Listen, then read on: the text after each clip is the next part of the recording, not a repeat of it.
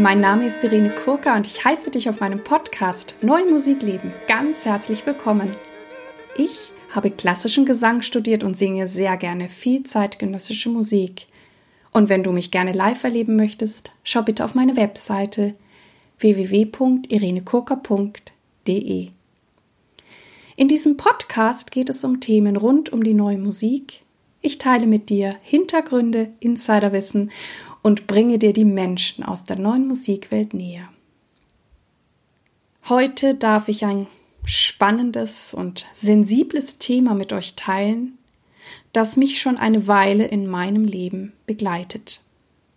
Gleich werde ich mit Elke Domisch über Hochsensibilität sprechen und hoffe, dass du viel für dich mitnehmen kannst. Hallo, ich sitze hier heute mit Elke Domisch, die uns auch gleich erzählen wird, wer sie ist und was sie macht. Und ich sage erstmal ein Hallo. Herzlichen Dank, liebe Irene, dass ich hier sein darf. Ich freue mich sehr darüber.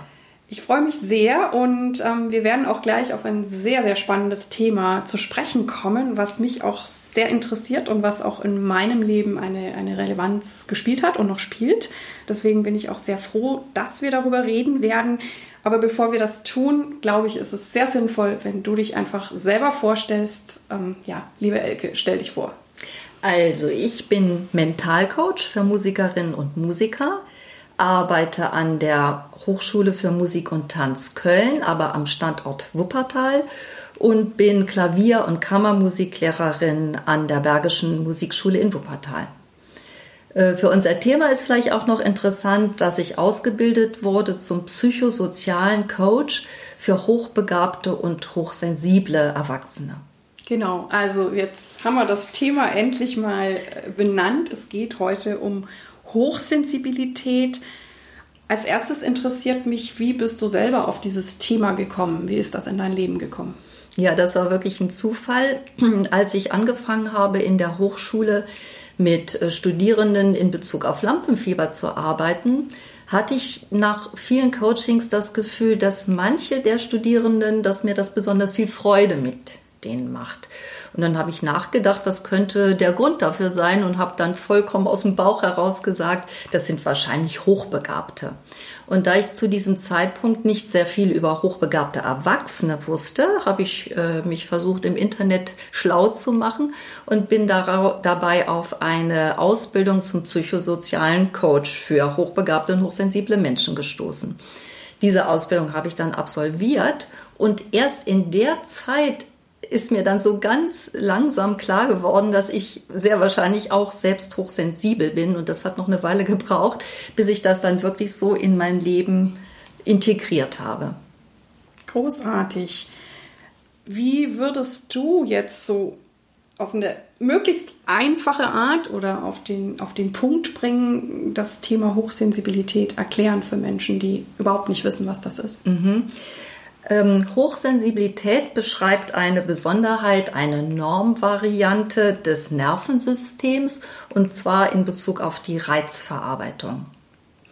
Das bedeutet, dass bei hochsensiblen Menschen das Nervensystem besonders leicht erregbar ist. Das heißt, einerseits sprechen sie schon auf ganz schwache Reize an, die für, hoch, für nicht hochsensible Menschen noch unter der Wahrnehmungsschwelle bzw. unter der Grenze für ein Störgefühl liegen. Andererseits erreichen sie bei anhaltenden oder auch sehr starken Reizen deutlich früher äh, als andere den Punkt, an dem sie sich vollkommen überreizt fühlen. Was auch interessant ist, dass äh, Hochsensible deutlich mehr Reize wahrnehmen, weil sie nämlich sehr differenziert wahrnehmen können und diese Reize dann auch gründlicher verarbeiten. Und deswegen dauert es bei ihnen auch entsprechend länger, bis sich das Nervensystem wieder beruhigt hat. Okay, das ist jetzt erstmal eine sehr schöne Erklärung. Kannst du uns ein Beispiel nennen, wo, woran ich das merke oder was, was dann vielleicht anders ist? Das, das würde vielleicht jetzt mal helfen. Mhm. Also zum Beispiel ähm, also man kann in zwei Bereichen hochsensibel sein. Ähm, das eine ist die sinnliche Wahrnehmung, also unsere fünf Sinne. Das würde bedeuten, dass ich zum Beispiel sehr lichtempfindlich bin oder dass ich ganz feine Unterschiede riechend erkennen kann. Das wäre zum Beispiel für ein Parfümeur fantastisch. Dasselbe natürlich mit Schmecken, also mit allen Sinnen. Ich kann aber auch oder und auch in einem äh, im psychosozialen Zusammenhang hochsensibel sein. Das heißt, ich habe eine ganz starke Empathiefähigkeit, eine gute Intuition und so weiter. Das bedeutet allerdings manchmal auch, dass ich eine höhere Verletzbarkeit habe. Und auch mehr mitbekomme, wahrscheinlich, was so zwischen, ja, zwischen den Zeilen vielleicht bei Ganz Menschen genau. mitschwingt und mich das dann vielleicht auch belastet, wenn ich merke, oh, da ist jetzt äh, irgendwie eine angespannte Situation zwischen zwei Genau. Menschen oder in einer Probensituation und dann, dann kann mich das halt belasten, weil ich Mhm. das auch wahrnehme. Genau, also ich ähm, erzähle auch einfach mal was von mir. Vielleicht hilft Gerne, dann ja. Mhm. auch noch ein bisschen mehr in dieses Thema reinzukommen, ähm, weil es ist ja auch so, dass, dass es Menschen gibt oder, oder ne, in, in da weißt du jetzt natürlich auch mehr Psychologen, die wirklich sagen, das ist so und dann gibt es auch welche, die das ja alles in Frage stellen. Ähm, ich kann jetzt von mir selber nur erzählen, dass ich vor sehr, sehr vielen Jahren, mir ein, ein ganz toller Klavierkorrepetitor hatte mir ähm, ja, ein, ein Buch gegeben über Hochsensibilität. Ich glaube, er hat es damals allen seinen Sängern gegeben, weil er das selber gelesen hatte und es machte so den Eindruck, dass dadurch, dass er es gelesen hat, der, der, das war so eine Erkenntnis für ihn und war plötzlich entspannt. Also habe ich dann dieses Buch auch gelesen und ich finde immer, wenn man etwas, wenn man etwas labelt, hat es ja immer Vor- und Nachteile. Einerseits ähm, werde ich in eine Schublade gepackt oder ich packe mich selber rein und das finde ich auch nicht immer gut. Aber gleichzeitig, also sowas für mich ist natürlich ein Label auch so, dass man dann plötzlich durchatmen kann und sagt, ja, ich bin so und das ist auch in Ordnung. Und ich habe halt auch immer gemerkt, ich, ich, ich singe total gern, ich bin, bin sehr gern auf der Bühne, habe natürlich gemerkt, auch durch dieses Hochsensible, dass ich Dinge sehr fein wahrnehmen kann. Ähm, das ist sicher auch ein Grund, dass ich ähm, ja, eine gute Sängerin geworden bin. Aber es gab natürlich auch so Situationen wie nach dem Konzert oder dann gibt es diesen Smalltalk oder man ist da so in irgendwelchen Gruppen noch unterwegs. Und das ist mir immer eher schwer gefallen. Und das Blöde für mich war, dass ich aber lange Zeit dachte, dadurch, dass mir dieses, dieser Nachklapp nach dem Konzert vielleicht schwerer gefallen ist, also wenn ich jetzt so eins zu eins mit der Person reden konnte, das, das liebe ich, aber wenn das dann so viele und eher so ein bisschen Smalltalk, habe ich mich nicht immer so wohl gefühlt und war auch manchmal froh, wenn ich dann, dann gehen konnte. Und ich dachte aber dann lange Zeit, total blöder Gedanke, ich bin, bin vielleicht ähm, ja keine richtige Künstlerin, weil eine richtige Künstlerin, die ist auf der Bühne voll da und die ist immer voll da. Und ich habe gemerkt, ich bin so nicht. Und dann habe ich immer so mein, mein eigenes Künstlerdasein in Frage gestellt. Und als ich aber wusste, es gibt halt Menschen, ja, denen das einfach schwerer fällt oder die vielleicht dann auch als Ausgleich, weil sie was so toll auf der Bühne auf den Punkt bringen, dass sie halt diesen Ausgleich brauchen, auch sagen, nee, ich brauche jetzt mal meine Ruhe, ich muss meinen Akku aufladen. Und ja, ich bin eine richtige Künstlerin, auch wenn ich eben ja auch meine Auszeiten brauche oder auch mal einfach es genieße, so ein bisschen inkognito zu sein. Und von daher kann ich jetzt für mich persönlich sagen, ja, es ist ein Label, aber es hat, hat mir geholfen. Und ob das jetzt ja total psychologisch, wissenschaftlich nachweisbar ist, keine Ahnung. Das ist für mich jetzt gar nicht so relevant. Mir hat es, hat es wirklich geholfen, das ähm, zu erkennen. Ja, vielleicht möchtest du dazu auch was sagen oder woran ich eben erkenne, dass ich hochsensibel bin. Genau. Also du hast jetzt was ganz, ganz, ganz Entscheidendes gerade äh, beschrieben. Und das ist eigentlich auch das Allerwichtigste, finde ich, für hochsensible Menschen oder hochsensible Musiker, nämlich, dass sie wissen, dass sie hochsensibel sind. Ja, weil das verändert dann erst was. Äh, viele, ich ja selbst auch, bin durchs Leben gegangen, ohne zu wissen, dass ich hochsensibel bin. Und das hat bedeutet, dass ich mich oft bezichtigt habe, dass ich dies oder das nicht so kann wie andere. Und äh, seit ich weiß, dass ich hochsensibel bin, hat sich das deutlich verändert. Also was sehr klassisch ist, dass Hochsensible sich als anders fühlen oder als nicht dazugehörig, ja. und oder sogar ihre äh, die eine Ablehnung ihrer Person erlebt haben. Und das beginnt oft sehr früh im Leben, weil sie solche Dinge hören wie stell dich nicht so an, sei doch keine Mimose, das bildest du dir nur ein. Oder musst du immer so kompliziert sein? Oder meinetwegen auch, du hörst ja das Gras wachsen. Ja, und man kann sich leicht vorstellen, wenn man sowas schon sehr früh gelernt oder gehört hat, fängt man natürlich an, äh, an sich selbst zu zweifeln und zu glauben, dass etwas mit einem selbst nicht stimmt. Und deswegen ist es aus meiner Sicht auch das Aller, Allerwichtigste, dass hochsensible Menschen eben von der Tatsache, dass es sowas gibt wie Hochsensibilität erfahren, sich schlau machen, was es bedeutet. Und dann fängt also aus meiner Sicht ein wirklich neues Leben an, weil dann kann man rückwirkend beurteilen, warum ich irgendwann in irgendeiner Situation so und nicht anders reagiert habe, warum andere das vielleicht anders machen können, aber warum ich das damals nicht anders konnte. Und das ist wichtig, um ähm, sozusagen sich selbst zu entlasten und sich selbst zu verzeihen, ja vielleicht sogar, dass man in bestimmten Situationen so reagiert hat und hat natürlich dann jetzt die Möglichkeit, in Zukunft etwas anders zu machen, zum Beispiel sich auch zu schützen vor bestimmten Situationen. Ja, so sehe ich das auch und so habe ich das auch erlebt und eben dieses Wissen und dass ich dann ja auch so, so ein Feintuning auch in meinem, in meinem Leben machen kann und wann kann ich das oder das handeln oder wann, wann ist es mir einfach zu viel. Würdest du sagen, dass alle oder die meisten Musiker hochsensibel sind? Da kann ich ehrlich gesagt keine wirklich sichere Aussage drüber treffen, weil es da überhaupt keine Untersuchung gibt. Das ist tatsächlich eine Vermutung von mir, ja. Äh, die sich allerdings auch häufig bestätigt, wenn Leute zum Coaching kommen. Die kommen in der Regel nicht wegen Hochsensibilität, sondern wegen ganz anderer Dinge. Die wollen zum Beispiel mit Lampenfieber besser umgehen können und, äh, oder sie wollen eine sehr belastende Auftrittserfahrung verarbeiten oder sie kommen wegen kollegialer Probleme oder sie bereiten sich meinetwegen auf ein Probespiel vor oder vielleicht auch sogar auf eine Professur und so weiter. Und dann kommen die zu mir, um sich da Unterstützung zu holen. Dabei stellt sich dann häufig raus, dass derjenige oder diejenige hochsensibel ist. Und dann ist es mir schon sehr wichtig, dass ich diese Menschen darüber informiere und auch versuche, dann in Zusammenarbeit mit meinem Klienten rauszufinden, was seine speziellen hochsensiblen Seiten sind.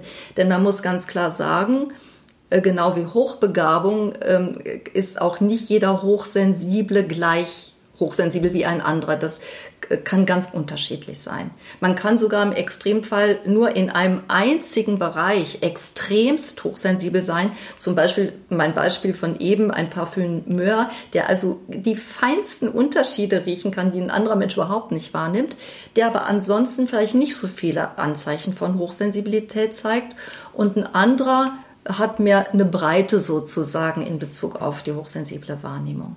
Also da gibt es alle Varianten und Facetten und das macht es wahrscheinlich dann auch schwierig, vielleicht das zuzuordnen oder das ist vielleicht auch der Grund, warum sich die, die Wissenschaft auch schwer tut, diesen Begriff anzuerkennen, weil das jetzt ja, nicht so also messbar ist. Richtig, also es gibt natürlich schon Wissenschaftler, die den Begriff tatsächlich anerkennen und die da auch forschen, aber da ähm, die Frau Aaron, das ist die amerikanische Psychologin, die den Begriff sozusagen in die Welt gebracht hat, erst vor 20 Jahren selbst damit angefangen hat, äh, ist das eigentlich auch ganz nachvollziehbar, dass das jetzt noch nicht in der Wissenschaft so ein breites Thema ist.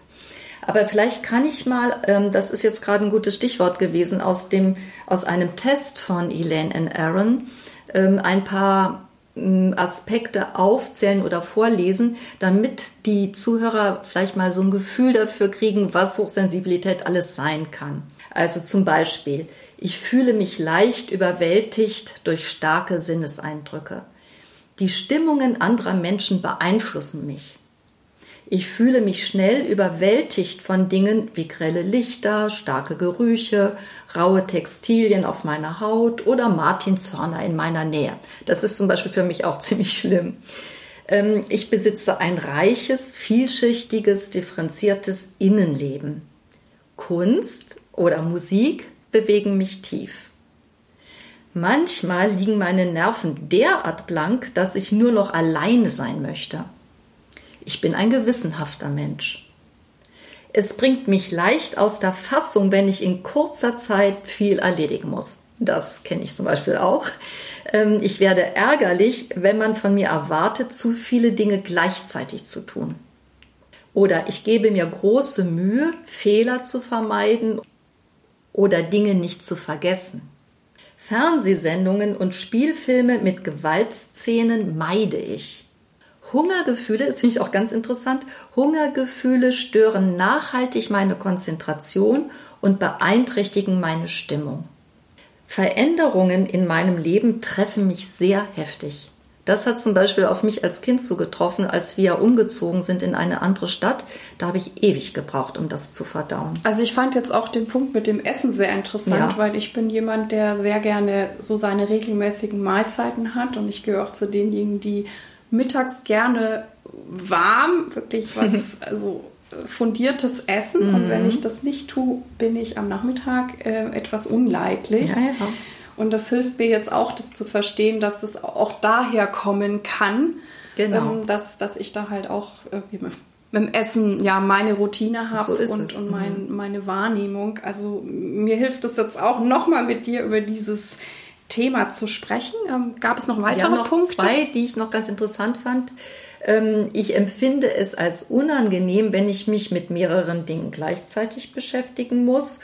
Und das Letzte, was ich jetzt noch vorlesen möchte, ist, wenn ich mit anderen Menschen konkurrieren muss oder beobachtet werde, während ich eine Aufgabe ausführe, macht mich das so nervös und unsicher, dass ich weitaus schlechter abschneide, als ich eigentlich könnte. Das ist zum Beispiel auch was, was auf mich in hohem Maße ja. zutrifft. Aber das ist natürlich auch ein spannender Punkt, wenn man das hat und trotzdem wird man Musiker, weil man ja diese Sensibilität hat und wir, wir spielen ja andauernd vor, wir sind in der Öffentlichkeit genau. oder vielleicht werden wir auch verglichen, mhm. beobachtet. Es ist natürlich sehr interessant, dass wir es dann womöglich trotzdem tun, weil Ganz wir die genau. Musik so sehr lieben. Ja, und Gott sei Dank lernt man das natürlich auch an der Hochschule im gewissen Maße. Und das ist zum Beispiel auch eine Leidenschaft von mir, meinen Studenten da weiterzuhelfen. Und wie hilfst du ihnen da weiter? Also gibt es da irgendwie was noch Konkreteres, außer dass ich dann weiß, okay, ich bin hochsensibel? Als, als erstes informiere ich darüber, was Hochsensibilität überhaupt ist. Also wenn jemand zu mir kommt, egal ob ein Student oder ein Klient, äh, merke ich das selber sehr schnell natürlich, ob jemand hochsensibel ist. Und dann fange ich an, ihn zu informieren, wenn er das noch nicht weiß und weise dann manchmal auch auf Literatur hin, weil es wirklich sehr gute Literatur dazu gibt, die einem dann deutlich weiterhilft. Und was auch für mich ganz, ganz wichtig zu erwähnen ist, dass Hochsensibilität in der Psychologie als ein Persönlichkeitsmerkmal oder ein Temperamentsmerkmal angesehen wird und dass es keine Krankheit ist. Also das ist wirklich sehr wichtig zu sagen, weil manche Hochsensible das vielleicht selbst so empfinden, aber es ist nicht so. Ja, es ist so wie, wie manche blaue Augen oder braune Augen haben, so ist man eben hochsensibel oder nicht. Genau. Und die wunderbaren Buchtipps, die packen wir, die, die sagst du mir dann später ja, noch. Die packe ich natürlich mhm. alle in die Shownotes. Ähm, hast du das Gefühl, dass es vielleicht auch Vorteile gibt, hochsensibel zu sein? Oder bin ich deswegen dann eben einfühlsamerer Musiker? Kann ich besser Musik machen? Mhm. Also das Entscheiden, also ich würde das vielleicht ein bisschen anders formulieren. Es ist entscheidend wichtig, dass ich weiß, dass ich hochsensibel, hochsensibel bin und was es bedeutet.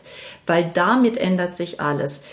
Äh, viele Hochsensible, die nicht wissen, dass sie hochsensibel sind, empfinden sich eben als defizitär, so wie ich das eben beschrieben habe. Und deswegen ist für mich der Turning Point sozusagen der Moment, wo ich weiß, dass es so etwas gibt, dass es einfach eine Veranlagung ist und was sie bedeutet, weil dann kann ich mein Leben sozusagen in die Hand nehmen. Und das ist dann eben auch die Annahme meiner selbst. Genau.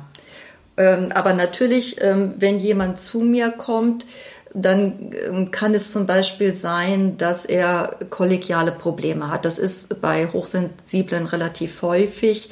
Äh, und zwar deswegen, weil sie tendenziell eher beim anderen sind, beim Gegenüber sind und es ihm recht machen wollen. Das ist wirklich ein, ein ganz typischer Zug von hochsensiblen Menschen. Und dadurch können die in Teufels Küche geraten. Also an der Hochschule erlebe ich es sehr häufig, äh, dass meinetwegen Pianisten gefragt werden, ob sie bei einer Kammermusik mitmachen können. Und dann sagt ein Hochsensibler gerne Ja, weil er nämlich Nein nicht schafft. Ja? Oh. Also es ist schwer für einen Hochsensiblen Nein zu sagen. Und dann passieren eben so Dinge, dass sie plötzlich in zwei, drei Kammermusikprojekten sind, sich vollkommen übernehmen und dann keine Zeit mehr fürs Hauptfach haben. Und ich habe auch tatsächlich schon eine Studentin auf der Treppe weinen sehen, weil sie vollkommen überfordert war. Das heißt, du trainierst mit ihnen auch ihre, ihre Wünsche, ihre Ziele zu erkennen und dann auch ja dieses Nein sagen, zu Ganz sich genau, zu stehen. Richtig, das ist eins der Hauptaspekte, was man tatsächlich üben muss. Also zuerst muss man sich erstmal dessen bewusst werden, dass es tatsächlich so ist und dann kann man das trainieren.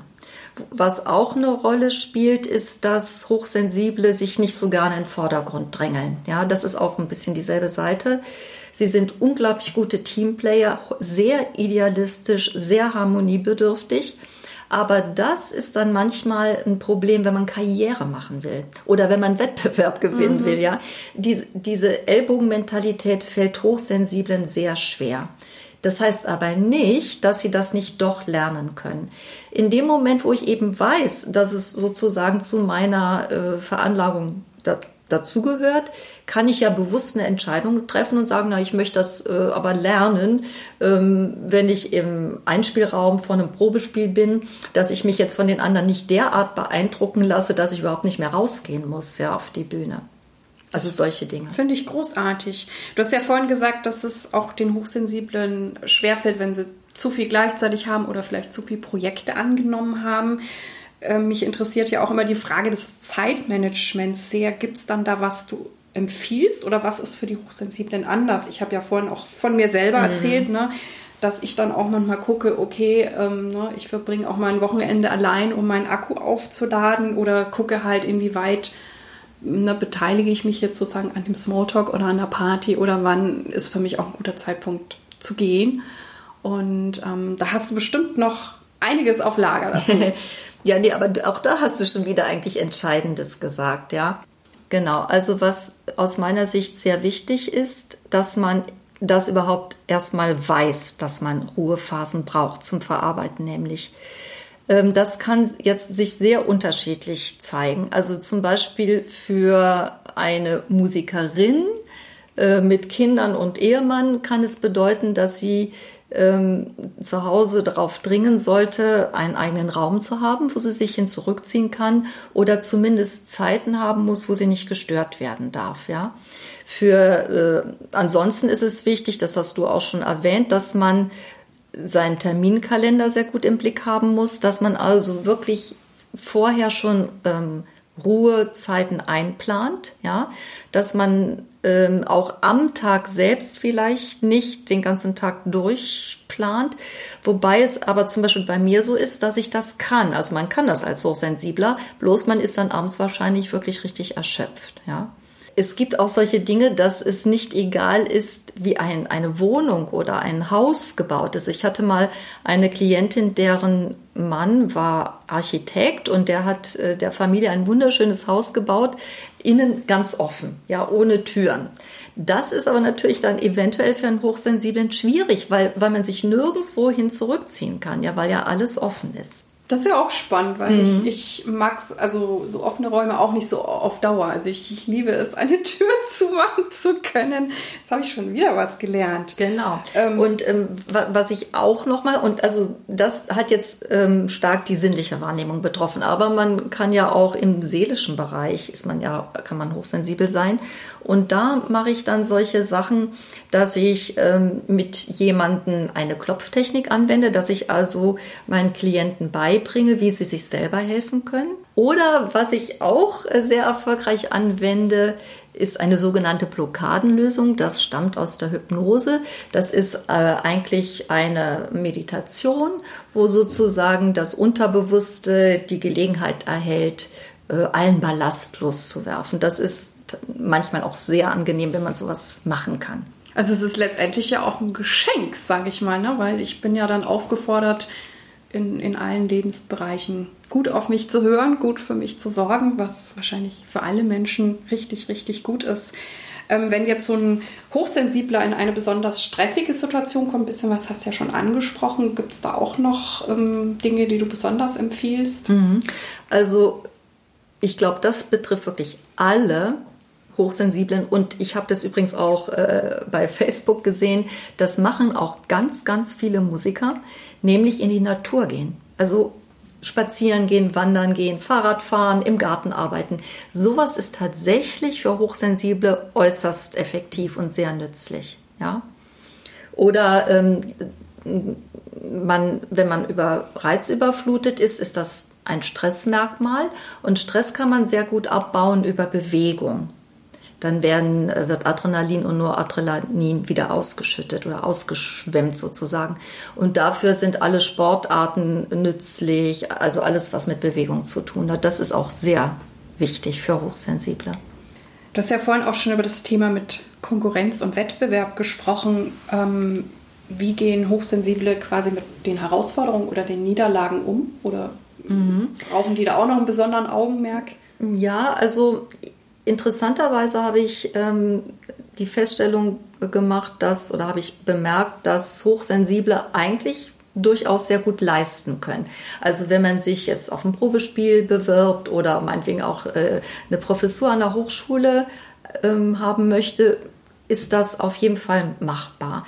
Voraussetzung dafür ist, dass sich ein Hochsensibler da gut darauf vorbereiten kann und dass er genau weiß, was er will dass er, also er muss vorher sich sozusagen schon einen kleinen Sicherheitspanzer zulegen. Dann ist das alles kein Problem. Bei Niederlagen, also wenn irgendwas schiefgegangen ist, ist es aber tatsächlich so, dass Hochsensible viel länger brauchen, um das verarbeitet zu haben. Das ist schon so. Aber auch das ist ja wieder gut, wenn ich das weiß, mhm. dass mich vielleicht eine Niederlage ja, vielleicht mehr runterzieht als jemand, der, der weniger ähm, hochsensibel ist, dann, dann kann ich damit vielleicht auch eher leben, weil ich dann weiß, okay, das fühlt sich jetzt vielleicht für den Zeitraum X nicht gut an, aber auch dieser Zeitraum X geht irgendwann wieder vorbei. Ganz genau. Und deswegen meine ich eben auch, dass wirklich Ausschlaggebende ist, dass ein Hochsensibler weiß, dass er hochsensibel ist und was das bedeutet. Weil dann kann man das akzeptieren.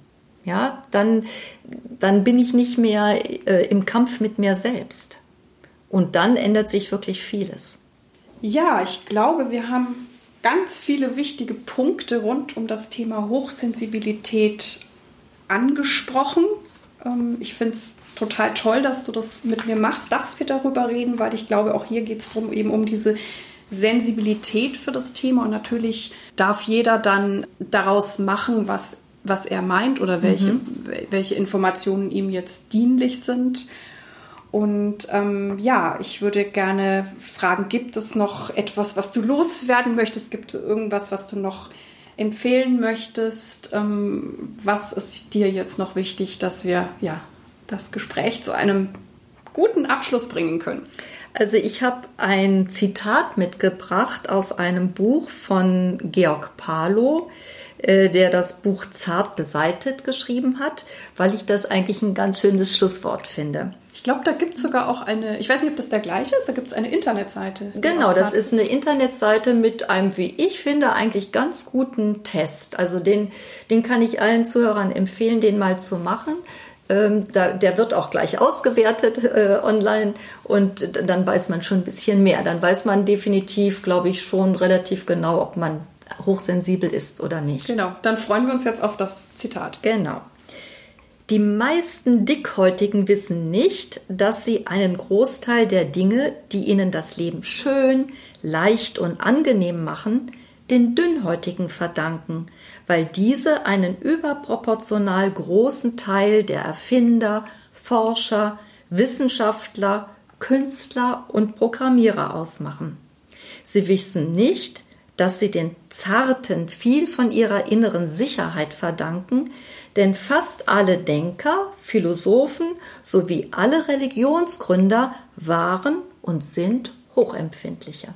Das ist ein schönes Schlusswort. Also ich denke, wir haben jetzt das Thema mal angerissen. Natürlich lässt sich da wahrscheinlich äh, viel noch sagen oder viel herausfinden, aber da dürfen ja die Zuhörer auch gerne mit dir Kontakt aufnehmen. Ich mhm. werde auch natürlich deine, deine Homepage in die Shownotes packen. Du hast auch eine Facebook-Gruppe, wo man in Kontakt mit dir treten kann oder natürlich auch ein Coaching buchen kann.